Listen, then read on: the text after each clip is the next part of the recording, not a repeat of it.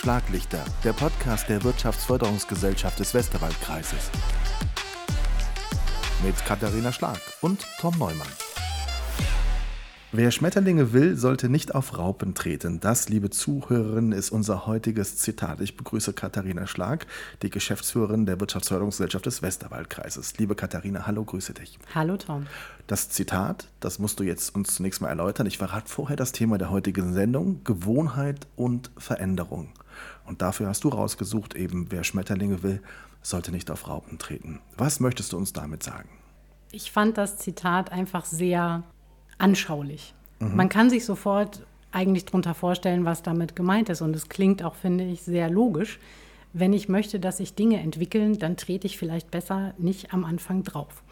Und was das mit Veränderung und Gewohnheit zu tun hat, liegt, finde ich, auch ziemlich direkt auf der Hand. Denn wenn ich möchte, dass Gewohnheiten sich verändern, dann muss ich ihnen Zeit geben und dann müssen die neuen Dinge eine Chance haben zu wachsen.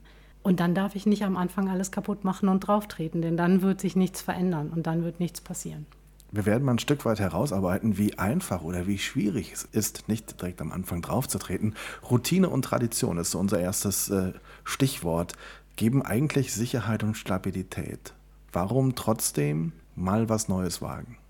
Es ist ganz normal, dass die Menschen ein Bedürfnis nach Sicherheit haben. Und genau das ist das, was Gewohnheiten und Routinen, Traditionen, die geben einem Sicherheit, weil man eben genau weiß, was passiert. Es gibt eine bestimmte Abfolge von Schritten und Tätigkeiten und es gibt da nicht so wahnsinnig viele Überraschungen und nicht viel, was passieren kann oder was ungewohnt ist und was verunsichert. Es gibt aber immer die Notwendigkeit, sich bestimmten Rahmenbedingungen anzupassen. Das heißt, Märkte verändern sich, Mitarbeiter, Generationen verändern sich, Technologien verändern sich, Arbeitsprozesse verändern sich. Und darauf muss ich reagieren können. Das heißt, ich bin im Unternehmen eigentlich dauerhaft in einem sich, wenn auch nur minimal, aber sich dauerhaft wandelnden Umfeld. Und bis zu einem gewissen Punkt kann ich das über Bestandsmuster, über Routinen und Standardprozesse abbilden, aber es kommt immer der Punkt, wo die Veränderung einfach zwingend erforderlich ist, wenn ich weiter bestehen will. Und dann ist eben die Frage, wie mache ich das, ohne dass mir alles auseinanderfällt. Mhm. Es gibt diesen Grundsatz, jedes System strebt einen stabilen Zustand an. Das heißt, wenn ein System funktioniert, ist die Lust, der Wille oder vielleicht auch die Notwendigkeit zu verändern vielleicht gar nicht so groß. Warum muss man da trotzdem genau an der Stelle vielleicht aufmerksam sein und vielleicht doch mal etwas anstoßen? Dieses Anstoßen ist einfach wichtig, um Schritt halten zu können und um am Markt weiterhin erfolgreich zu bleiben, muss ich mich immer wieder auch anpassen und modifizieren. Ich bin aber gut beraten, wenn ich einen Weg finde, in dem es mir gelingt, dabei auch meine Mitarbeiter mitzunehmen. Denn wenn du ansprichst, das ganze System strebt nach einem stabilen Zustand und ich habe nur die einzelnen Teilchen, die ausscheren, dann destabilisiert das mein ganzes System und Veränderung ist immer ein Prozess der Instabilität.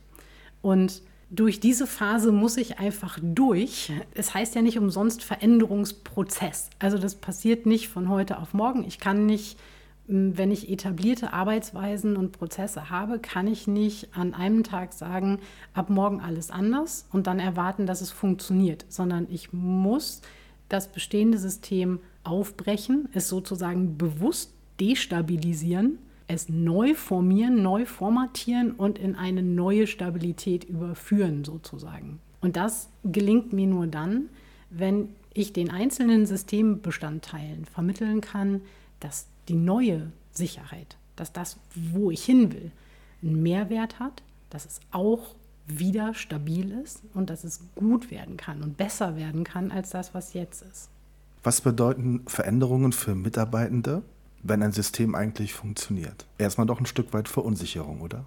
Genau, weil man im ersten Moment die Veränderung nicht erkennt für mhm. einen äh, oder die Notwendigkeit nicht Den erkennt. Mehrwert vielleicht auch nicht erkennt für. Genau, es läuft ja eigentlich alles gut. Das heißt, Aufgabe der Führungskraft ist es in dem Moment zu vermitteln, warum ist das notwendig und warum müssen wir das alle gemeinsam machen. Manchmal betrifft es auch nur einzelne Abteilungen oder einzelne Unternehmensbereiche, aber dieser eine Bereich muss dann trotzdem geschlossen verstehen, worum es geht und worin eben auch der Mehrwert liegt und wie sich das im großen Ganzen sozusagen einsortieren lässt. Mut zur Veränderung ist, glaube ich, ein Schlagwort, das ich durchaus schon öfters mal gehört habe. Ist es wirklich Mut, den es braucht, oder ist es manchmal schlichtweg notwendig? Dazu habe ich neulich lustigerweise ein anderes Zitat gelesen, das heißt, äh, Mut ist wie Veränderung nur früher. Auch sehr schön. Und ich glaube, das trifft es ganz gut. Es ist die Entscheidung für das Unternehmen, möchte ich vorweg oder hinterherlaufen. Irgendwann hast du nicht mehr die Wahl. Also du hast nicht mehr die Wahl, ob du Pole Position bist. Du hast die Wahl, willst du noch mitspielen, dann musst du dich verändern. Wenn du dich jetzt nicht veränderst, spielst du nicht mehr mit.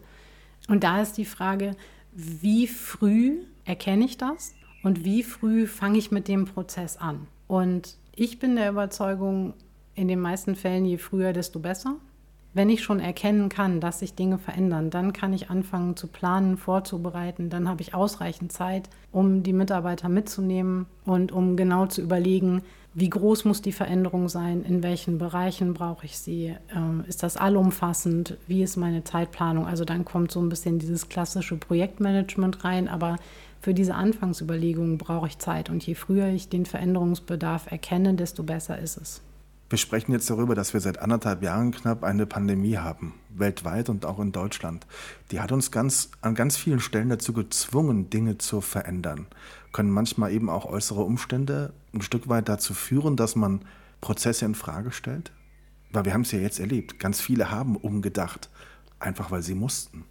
Genau, und das ist genau das, was wir im Moment in vielen Unternehmen sehen. Wir haben hier eine außergewöhnliche Situation, weil das was ist, was man nicht hat kommen sehen. Das ist also nicht diese Frage, wann habe ich erkannt, dass sich die Rahmenbedingungen ändern und wie habe ich mich darauf eingestellt, sondern es war von jetzt auf gleich eine Veränderung, mit der alle irgendwie umgehen mussten. Spannend ist zu sehen, wie unterschiedlich die Herangehensweisen in dieser Situation auch gewesen sind. Also da haben wir in der Region zumindest nach meiner Wahrnehmung, wirklich die komplette Bandbreite erlebt. Es gab diejenigen am Anfang, die gesagt haben, naja, wir warten jetzt mal ab und wie lange kann das denn schon dauern? Und ja, das ist jetzt mal temporär und wir halten das jetzt durch und dann, das wird schon wieder.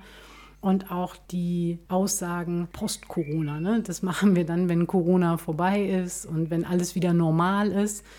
Mittlerweile sind sich eigentlich alle einig, dass normal, normal gibt es nicht mehr. Also mhm. es, es hat sich einfach vieles sehr nachhaltig verändert. Einiges davon wird sicherlich auch weiter Bestand haben. Ich glaube aber, dass es in einigen Punkten schon auch wieder einen Schritt zurückgehen wird. Wenn man sich zum Beispiel das ganze Thema Online-Besprechungen anguckt, in einigen Bereichen super sinnvoll, super hilfreich, sehr fokussiert, Zeitersparnis.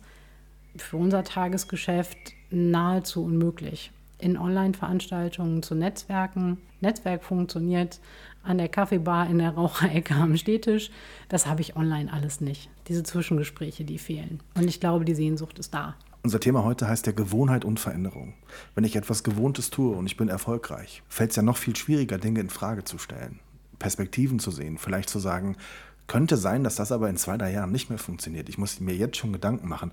Wie wichtig ist es, auch in dem Moment, in dem es wirklich rund läuft, zu sagen, wo kann ich dennoch optimieren? Wie wichtig ist das für dich, dass man das wirklich auch tut? Kriegsentscheidend, ganz mhm. ehrlich. Also das ist so, mm, wir haben das schon mal ein bisschen gestreift, auch bei dem Thema Führungsaufgabe genau. und mhm. wo ist der Unterschied zwischen Führung und Management und da sind wir wieder genau an dem Punkt. Das ist eine klassische Führungsaufgabe, zu antizipieren und ein bisschen vorzuschauen und so ein bisschen ja zu versuchen, in die Glaskugel zu gucken und zu überlegen, okay, das funktioniert im Moment, das funktioniert im Moment auch gut, aber wie lange funktioniert das noch?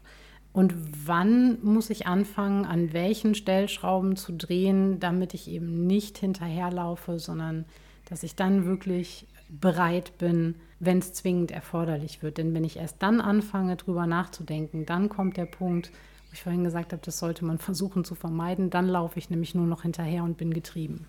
Und wie kann ich das tun? Also was muss ich tun, wenn ich das verhindern will? Wie kann ich mich vorbereiten auf den Tag XY? Geht das überhaupt? In gewissen Grenzen geht das schon. Ich bin, und das hat man wahrscheinlich auch so in den letzten Folgen immer mal wieder äh, durchschimmern hören, ich bin ein großer Freund von Mitarbeiterbeteiligung und von, vom Einbeziehen aller Kompetenzen, die ich im Haus habe. Denn jeder hat da ein bisschen einen anderen Blick auf solche Themen und ähm, jeder ist in einem anderen Umfeld, auch privat nochmal unterwegs und hört andere Dinge und sieht andere Dinge. Und je mehr es mir gelingt, interdisziplinär solche Arbeitskreise auch im Unternehmen einzurichten, desto besser wird es mir gelingen, Lösungen zu finden, wenn ich sie brauche. Und das kann ich durchaus als Ideenfindung, als äh, Zukunftswerkstatt, als wie auch immer ich es überschreiben möchte, als Einrichtung im Unternehmen etablieren. Das heißt, der Impuls zur Veränderung darf gerne von jedem kommen. Absolut. Sollte sogar. Sollte sogar. Ganz wichtig. Weil jeder in seinem Bereich Experte ist. Jeder kennt seinen Bereich am besten. Und nur wenn ich es schaffe, das miteinander zu vernetzen und einen Austausch intern hinzubekommen, dann gelingt es eben auch, dass ich so eine, so eine übergreifendere Sicht auf das Unternehmen bekomme. Und wenn jeder einzelne Mitarbeiter die in einem kleinen Stück hat, dann ist das sozusagen die beste Resilienz, viel besprochener Begriff im Moment, aber so die, die beste Vorsorge, die ich, eigentlich, äh, die ich eigentlich betreiben kann als Unternehmen, wenn ich meine Mitarbeiter einbinde, sie teilhaben lasse und sie aktiv in den Prozess einbinde. Dann, glaube ich, stabilisiert das das Unternehmen massiv. Sehr interessant. Kurze Pause. WFG-Likes, dann sprechen wir weiter. Ab heute wird die Ausbildungsfibel, in der sich mehr als 100 Westerwälder Ausbildungsbetriebe vorstellen, in den weiterführenden Schulen der drei Landkreise Altenkirchen, Neuwied und Westerwald verteilt. Alle Infos online unter westerwälder-naturtalente.de.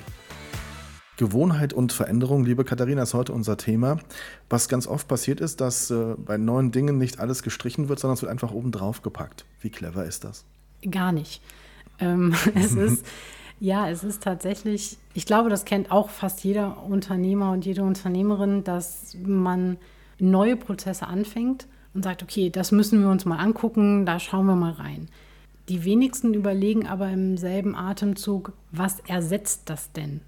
Oder warum genau gucke ich mir das denn an? Oder brauche ich das wirklich alles parallel? Oder anders gesagt, wenn ich hier etwas Neues anfange, was dafür kann ich dann bleiben lassen? Was mhm. erledigt sich dadurch? Mein ganz anderes Beispiel betrifft wahrscheinlich häufiger die Frauen. Bevor ich shoppen gehe, gucke ich mir an, was habe ich im Kleiderschrank, was davon kann weg und was brauche ich wirklich. Ich glaube, es machen nicht alle Frauen so, aber äh, sagen. es ist durchaus, also zumindest mal, wenn ich begrenzten Platz habe. Und in den meisten Unternehmen ist es so, dass ich begrenzte Personalressourcen habe. Das heißt, ich muss mir auch da überlegen, wie setze ich die ein von daher macht es eigentlich keinen Sinn, immer nur was Neues dazu zu machen äh, und da drauf zu satteln. Ein ganz klassisches Beispiel dafür ist die Digitalisierung. Ich überlege mir, ich schaffe ein neues System an und wir machen jetzt äh, bestimmte Prozesse, bilden wir nur noch digital ab. Das heißt, da gibt es nennt sich dann Workflows. Da werden auch Dokumente von einer zum nächsten Bearbeitenden einfach per E-Mail geschickt oder werden in einem System abgelegt, freigegeben und dann bekommt sie automatisch der nächste zum Weiterbearbeiten. Mhm. Es ist nicht selten der Fall, dass Mitarbeitende dann den Eindruck haben, ich drucke das doch lieber nochmal aus. Weil es einfach und, die Gewohnheit ist. Genau, es ist die Gewohnheit und mein altes System hat ja funktioniert. Und bei dem Digitalen, das kann ja auch mal ausfallen. Und dann ist alles weg. Und was machen wir dann? So, und dann habe ich zwei parallel laufende Systeme. Und wenn ich beides gut machen will und beides nachhaltig machen will, dann komme ich mit der Zeit einfach vorne und hinten nicht mehr hin. Und ich digitalisiere ja meistenteils auch vor dem Hintergrund der Effizienz. Also ich möchte ja Zeit und Kapazitäten einsparen. Und wenn ich dann aber dafür das Analoge nicht zumindest mal ganz stark reduziere, mache ich diesen Effekt ja komplett kaputt. Und ich glaube, es ist grundsätzlich so, wenn man etwas Neues versucht, wird es vielleicht erstmal als Belastung wahrgenommen und wenn die zu groß wird, kehrt man immer lieber eher zu dem zurück, was man kennt, was ja funktioniert hat, als dass man vielleicht die Kraft aufwendet zu sagen, nee, wir ziehen das jetzt durch, wir müssen jetzt an dem Punkt weitermachen. Ich glaube, es ist ganz wichtig, an dem Punkt nicht aufzuhören und nicht zurückzukehren, ne, sondern es zu versuchen. Absolut. Es ist eine große Herausforderung für die Geduld, in einigen Fällen, denn je nachdem, um was für ein Thema und was für ein Prozess es sich handelt, brauchen die Dinge ja auch Zeit. Also was viele vergessen ist, Ich komme meistens aus einer Prozessschiene oder aus einem System, das über Jahre, Jahrzehnte so gewachsen ist. Und nur deshalb fühlt es sich jetzt normal und richtig und gewohnt an. Ich kann nicht erwarten, dass sich ein neuer Prozess nach sechs Wochen genauso sicher und etabliert anfühlt. Das kann nicht funktionieren. Ich mhm. muss dem Ganzen einfach ein bisschen Zeit geben, ein bisschen Raum geben. Das ist genauso. Da komme ich wieder auf das Eingangszitat zurück. Die Raupe braucht auch ein bisschen, bis mhm. aus ihren Schmetterlingen wird. Das passiert auch nicht über Nacht. Also ich muss da manchmal ein bisschen warten können. Das Neue, so haben wir es vorher auch im Skript schon gehabt, braucht eine Chance zur Gewohnheit zu werden. Genau das hast du gerade gesagt. Und ich finde das Beispiel sehr schön, dass du uns dazu auch ein Skript geschrieben hast. Denn Netflix kennt irgendwie jeder, aber es ist ja nicht so, als ob es das erst seit gestern gibt. Nee, genau. Das, ähm, da bin ich jetzt auch per Zufall drüber gestolpert und fand es ganz spannend, weil ich mir das selber gar nicht so klar gemacht habe. Aber als wir hier in Deutschland Netflix wirklich kennengelernt haben, war Netflix volljährig. Mhm. Also Netflix äh, ist, glaube ich, jetzt im letzten Jahr oder dieses Jahr 25 geworden, ja, irgendwie so Wahnsinn, um den Dreh. Ja. Ich glaube, das hat einfach keiner so richtig auf der Agenda, dass das schon so alt ist. Es brauchte aber eben offensichtlich diese Zeit der Reife und der Akzeptanz, bis viele sich zum heutigen Tage ein Leben ohne Netflix kaum vorstellen können. Ein Aspekt noch, im Kleinen und Unscheinbaren steckt oft Potenzial. Was steckt dahinter, hinter diesem Aspekt? Auch das ist so ein bisschen aus dem Raupen-Schmetterlingen-Beispiel heraus entwickelt. Man kann es aber auch, ist vielleicht für den einen oder anderen etwas näher liegend, auf den eigenen Nachwuchs projizieren. Man erwartet von einem Säugling auch nicht, dass er direkt sprechen kann oder dass er sein musikalisches, mathematisches, künstlerisches Talent äh, an Tag zwei seiner Lebenszeit voll entfaltet. Die Dinge sind da, die Anlagen sind da, also das Potenzial ist schon vorhanden. Ich muss es aber füttern, wickeln, mich einfach darum kümmern und es pflegen, damit es die Chance hat zu wachsen und sich zu entwickeln. Und genauso ist das mit jeder kleinen Idee, die irgendwo entsteht und sei sie am Anfang vielleicht auch noch so abwegig. Es kann manchmal sehr lohnenswert sein, Geduld zu haben, sich darum zu kümmern, das ein bisschen zu hegen und zu pflegen, vielleicht auch mal ein bisschen liegen zu lassen, immer wieder mit neuen Ideen und Gedanken anzufüttern, anzureichern, bis man wirklich sagen kann, ob daraus was wachsen kann oder eben nicht. Wer hätte es gewusst? So lautet eine unserer Rubriken. Die hören wir uns jetzt an und dann ziehen wir ein kleines Fazit. Wer hätte es gewusst? Der Westerwaldkreis hat gemäß Unternehmensregister mehr eingetragene Unternehmen als alle anderen Landkreise in Rheinland-Pfalz. Im Jahr 2018 waren das 8536. Gewohnheit und Veränderung, das war heute unser Thema. Das passende Zitat dazu, wer Schmetterlinge will, sollte nicht auf Raupen treten. Katharina, wie fällt dein Fazit aus? Mein Fazit fällt so aus, dass es gar nicht schlimm ist, das Bedürfnis nach Gewohnheiten und Traditionen zu haben und nach standardisierten Prozessen. Und wenn ich mir klar mache, dass ein Veränderungsprozess eigentlich nur eine relativ kurze Phase der Verunsicherung zwischen zwei stabilen Zuständen ist, dann kann ich es, glaube ich, relativ leicht durchhalten und äh, bin wahrscheinlich auch eher gewillt, meine Geduld ein bisschen herauszufordern. Und ich würde mich freuen, wenn möglichst viele Unternehmen sozusagen zu kleinen Raupenrettern werden und auch jeder Mitarbeiter und jede Mitarbeiterin. Das heißt, kämpfen Sie auch für Ihre Ideen, wenn Sie das Gefühl haben, hier läuft was nicht ganz optimal, das könnten wir verändern oder es lohnt sich zumindest da hinzugucken, dann bringen Sie sich damit ein. Nehmen Sie die Raupe auf die Hand, tragen Sie sie an einen schönen warmen Ort, füttern Sie sie ein bisschen und Vielleicht können sich dann alle schon bald über einen schönen neuen Schmetterling freuen. Es gibt kein schöneres Schlusswort. Danke Katharina und Ihnen danke fürs Zuhören. Schlaglichter, der Podcast der Wirtschaftsförderungsgesellschaft des Westerwaldkreises. Mit Katharina Schlag und Tom Neumann.